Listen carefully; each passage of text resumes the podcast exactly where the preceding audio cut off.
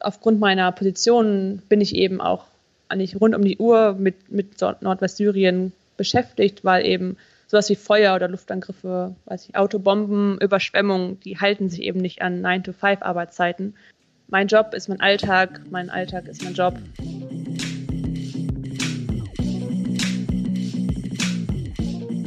Herzlich willkommen im Chatroom, der Podcast zur humanitären Hilfe.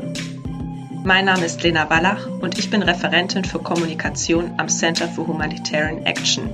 In diesem Podcast spreche ich in jeder Folge mit einer Person aus der humanitären Hilfe zu ihrer Arbeit und zu aktuellen Herausforderungen der humanitären Hilfe. Auf geht's! Let's chat!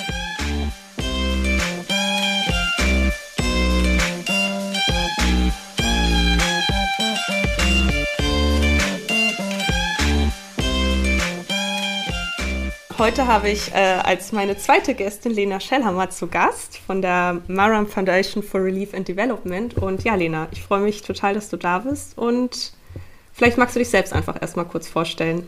Ja, hallo Lena. Erstmal vielen Dank für die Einladung. Darüber habe ich mich sehr gefreut.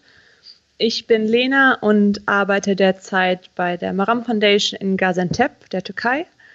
Und das ist eine syrische NGO, die humanitäre Hilfe in Nordwestsyrien äh, durchführt. Vorher habe ich meinen Master an der Universität Bonn ähm, abgeschlossen und während des Studiums habe ich beim Bonn International Center for Conversion, kurz BIC, einem Friedens- und Konfliktforschungsinstitut gearbeitet. Ich hatte dich vor unserem Gespräch gebeten, wie in jedem Chatroom, in jeder Folge, ähm, was mitzubringen ein Mitbringsel, was für dich symbolisch für deinen Weg in die humanitäre Hilfe steht. Vielleicht, ähm, genau, sag doch mal, was das ist. Da musste ich etwas länger überlegen, da mein Weg in die humanitäre Hilfe nicht auf ein Erlebnis oder ein Ereignis oder eine Erfahrung zurückzuführen ist, sondern im Prozess durch viele kleinere Erlebnisse entstanden ist. Und deswegen habe ich einen Globus mitgebracht. Und der Globus steht für Menschen, Länder und Kulturen, denn äh, 2016 habe ich ein Praktikum im Welthaus Bielefeld gemacht und war dort mit für die Betreuung der Süd-Nord-Freiwilligen verantwortlich. Aber ähm, ich hatte nie diesen klaren Berufswunsch, mal im humanitären Sektor zu arbeiten, sondern dieser Weg ist eher durch viele Hausarbeiten oder auch Arbeitserfahrungen und ähm, generellem kulturellem Austausch entstanden. Genau, und so ist es jetzt dann dazu gekommen, dass ich in Gaziantep bei einer syrischen NGO arbeite und äh, ja, die eben grenzüberschreitend für Nordwestsyrien humanitäre Hilfe leistet. Kannst du vielleicht nochmal, bevor wir weiter auf deine Masterarbeit oder deine jetzige Tätigkeit eingehen, nochmal für unsere ZuhörerInnen einordnen, wie die Lage in Syrien ist? Also der Krieg oder die Krise, die Syrien-Krise geht ja in ihr elftes Jahr. Welche Konfliktparteien stehen sich da eigentlich gegenüber? Ja, wie du schon gesagt hast, ist der, der, die Syrien-Krise oder Syrienkrieg ist jetzt im, im elften Jahr und angefangen hat das mit friedlichen Protesten gegen die Assad-Regierung und äh, diese hat dann aber mit Gewalt darauf reagiert und Demonstrantinnen verhaftet, gefoltert, erschossen und daraufhin haben sich dann kleine bewaffnete Nachbarschaftsgruppen gegründet, um sich eben zu verteidigen und ähm, dann haben sich über die Zeit unzählige bewaffnete Gruppen gegründet, zum Beispiel die im Westen bekannte Free Syrian Army, die als Umbrella oder als Dachgruppe, Organisation viele kleinere Gruppen ähm, unter sich einordnet. Und westliche Staaten haben dann ähm, sowohl politisch unterstützt, indem sie versucht haben, eine Interimsregierung zu bilden oder eine Opposition generell zu bilden, aber eben auch militärisch unterstützt, indem sie die bewaffneten Gruppen, sogenannte moderate bewaffnete Gruppen, mit Trainings unterstützt haben, aber auch mit Equipment. Und äh, auf der anderen Seite wo, oder wird immer noch die Assad-Regierung von Russland und dem Iran unterstützt. Und ähm, ja, letztlich sind ganz viele Akteure ähm, involviert mit unterschiedlichen Interessen und Motiven. Und dies führt eben dazu, dass man nicht mehr von einem Konflikt sprechen kann, sondern von mehreren Konflikten, wie du schon gesagt hast. Also es ist nicht mehr der Konflikt ähm, der Bevölkerung gegen die Assad-Regierung, sondern es sind mehrere kleine. Und ähm, für Nordwestsyrien bedeutet das, dass die bewaffneten Gruppen in Opposition zur Assad-Regierung, darunter gehören dann dominierend Hayat Sham, zu der ich eben die Masterarbeit geschrieben habe, aber auch die Syrian National Army, die in äh, Nord-Aleppo aktiv ist und die äh, Syrian National Army wird auch von der Türkei unterstützt und setzt sich auch eben aus ganz vielen kleineren Gruppen zusammen. Das ist so ein bisschen die Free Syrian Armies darin ähm, eingegangen. Also es gibt die bewaffneten Gruppen, das ist ein Meer von Gruppen und ähm, da muss man erstmal durchfinden.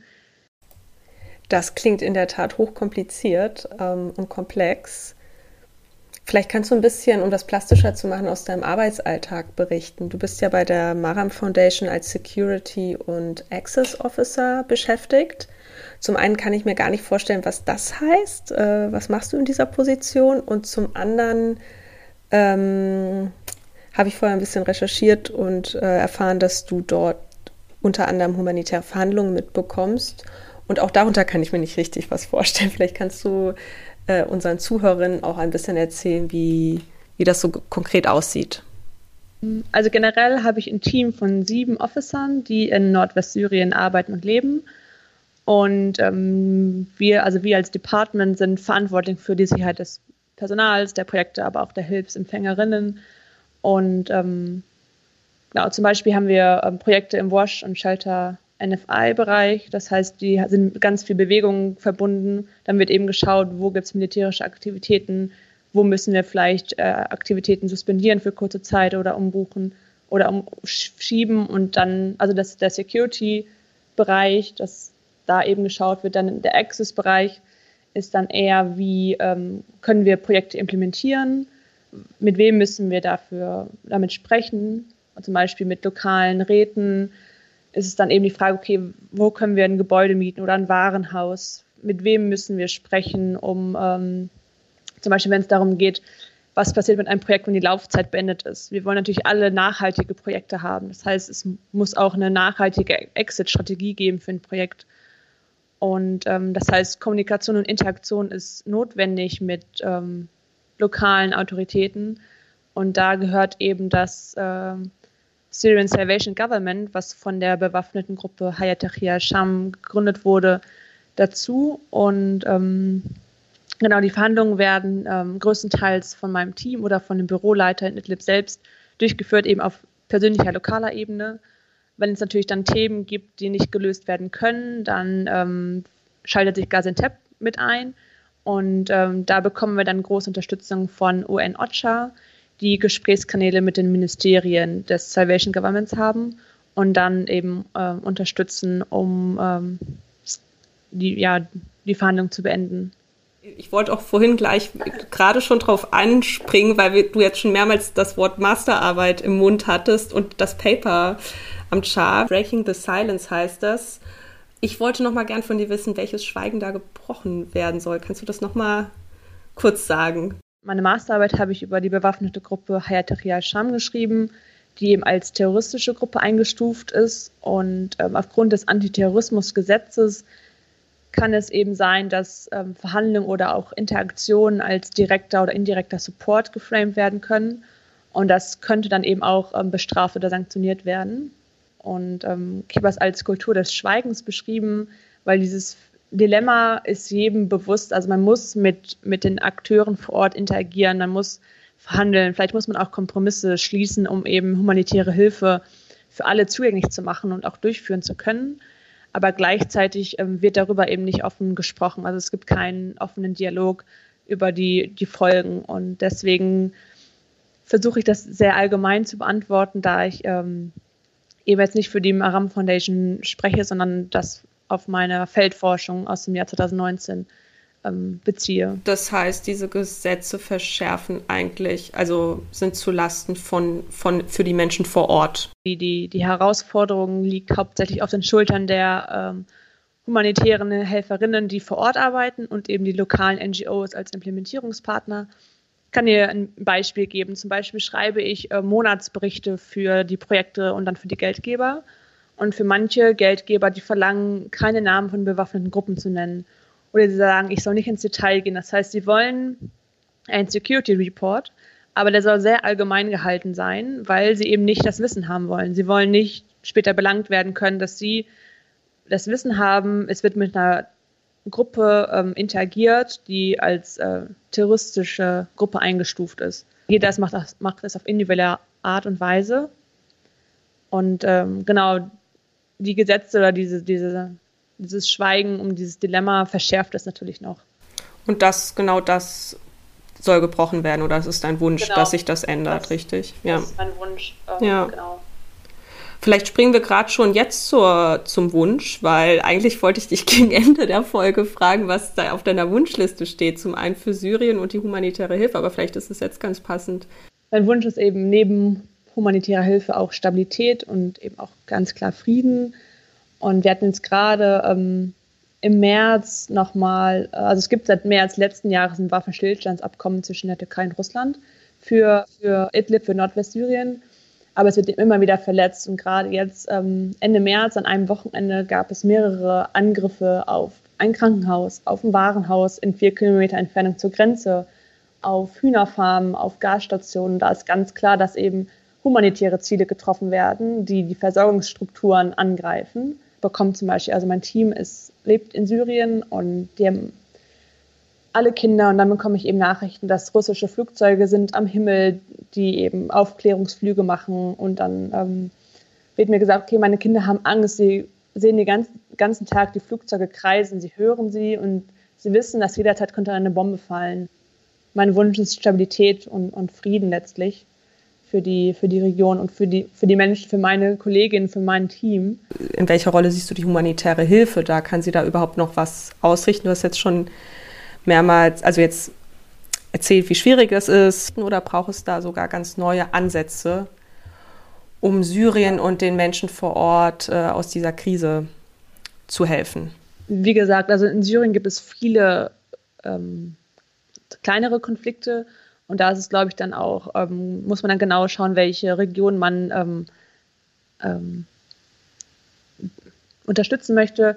Gerade eben, wie gesagt, in, in Nordwestsyrien, wo eben die Hayat Sham als designierte terroristische Gruppe aktiv ist, da findet eben kaum Wiederaufbau statt, weil gesagt wird, das unterstützt ja die, die Gruppe oder deren ähm, Regierung, die sie gebildet haben. Gleichzeitig ist es natürlich im Nordosten Syriens, wo ähm, die, die kurdischen Autoritäten sind, da wird eben auch mehr Gelder für entwicklungspolitische Zusammenarbeit ähm, gegeben. Das ist eben auch unterschiedlich dann zu, zu dem äh, Kontext. Und gerade für Nordwestsyrien ist es so, dass jetzt bis Juli diesen Jahres noch die ähm, Cross-Border-Resolution der UN aktiv ist. Das, ähm, die ist entstanden, weil, ähm, oder sie ist 2014 entstanden mit vier Grenzpunkten aus der Türkei, aus dem Irak und Jordanien. Und über die Zeit ist nur noch einer aktiv. Das ist zwischen der Türkei und Idlib, Babal Hawa. Und der erlaubt, dass UN-Hilfe über die Grenze transportiert werden darf. Und was glaubst du persönlich? Also, sorry, ich muss da nochmal nachbohren. Was ist für dich? Also, gut, klar, du hast jetzt gesagt, es ist, ähm, es ist mal kontextabhängig und das ähm, sehe ich total. Aber was, was, was glaubst du, ähm, braucht es darüber hinaus? Oder ich frage vielleicht anders bei der Maram Foundation. Ähm, wie bereitet ihr euch auf Juli vor? Genau, wir, wir sind da schon, ähm, also große Vorbereitungen, dass wir eben auch geguckt wird, okay, wie können wir agieren, wenn der Border Crossing schließt und der, also schließt eben hauptsächlich für UN-Hilfen. Das heißt, wenn Projekte von UN-Institutionen äh, finanziert werden, muss es eben andere Wege geben. Das heißt, ähm, wo findet dann der, der ähm, Beschaffungsprozess statt in der Türkei oder in, in Syrien selbst, wenn eben weiß nicht, Taschenlampen oder ähm, Hygienekits gekauft werden oder verteilt werden, werden die dann in Syrien selbst gekauft und verteilt oder kommen die aus der Türkei? Das sind alles Fragen, die ähm, uns gerade beschäftigen. Vor allen Dingen, wenn eben jetzt geschaut wird, okay, wir haben neue Projekte, die Laufzeit ist über Juli 2021. Was sind das dann eben für, für Risiken und Herausforderungen, die uns dann jetzt demnächst bevorstehen. Ja, dabei wünsche ich dir und euch schon mal alles Gute. Genau, du hast jetzt viel von deinem, vom, von deiner, von deinem Arbeitskontext erzählt, aber vielleicht kannst du auch noch mal ein bisschen von deinen persönlichen Erfahrungen sprechen. Wie erlebst du die Situation in Nordwestsyrien und auch in der Türkei? Und wie kann man sich, ja genau, wie kann man sich das Leben vor Ort eigentlich vorstellen? Wie sieht bei dir so ein normaler Tag aus, wenn ich überhaupt normal sagen kann in dem Fall? Genau, also mein Alltag oder Berufsalltag ist natürlich sehr geprägt durch den Konflikt in Nordwestsyrien. Allein da, dass ich bei einer syrischen NGO arbeite und meine Kolleginnen eigentlich alle aus Syrien kommen, dass alle mit unterschiedlichen Erfahrungen und Fluchthintergründen oder ähm, Migrationshintergründen und gleichzeitig eben durch, mein, durch meine Position, also dass ich gezielt beobachte militärische Aktivitäten oder ähm, schaue, wo gibt es Risiken oder Gefahren für Projekte und somit eben auch ganz häufig mit Mitteilungen, Bildern oder Videos konfrontiert bin, die menschliches Leid zeigen. Mein Team ist in Syrien selbst und ich äh, lebe in Gaziantep. Das heißt, ich habe noch nie persönlichen Kontakt zu ihnen gehabt, was ich sehr, sehr schade finde.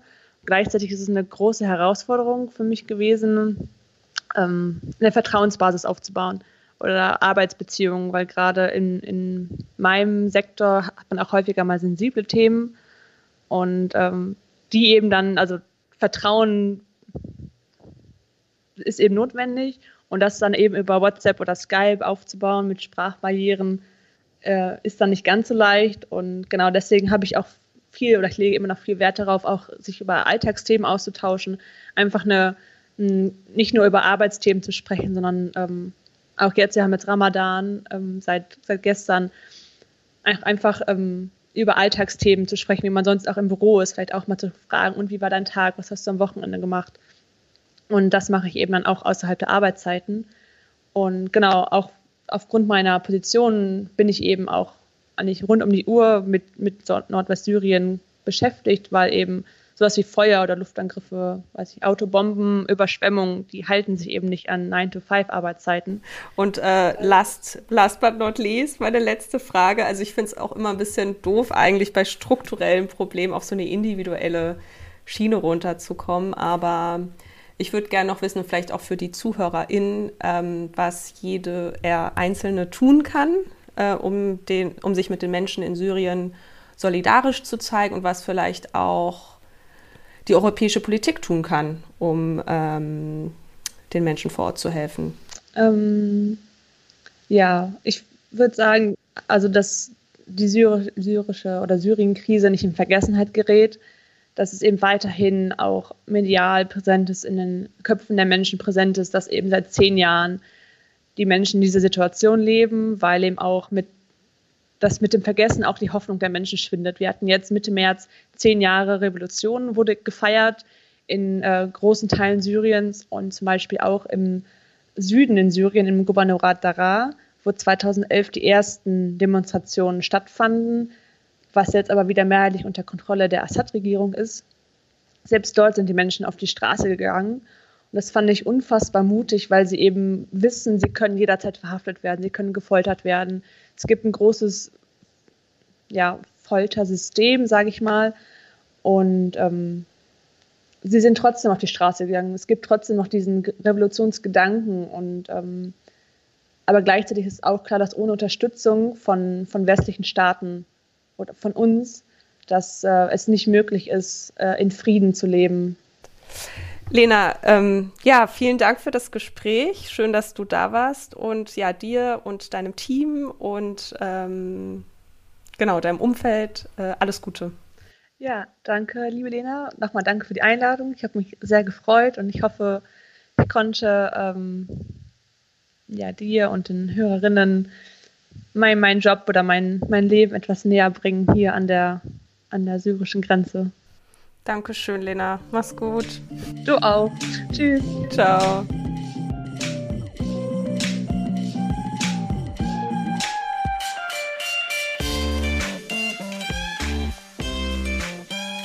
Bis zum nächsten Mal im Chatroom, der Podcast zur humanitären Hilfe vom Center for Humanitarian Action. Bei Fragen oder Anregungen oder wenn ihr selbst im Chatroom über euch und eure Arbeit berichten möchtet, freuen wir uns über euer Feedback. Bis zum nächsten Mal. Macht's gut.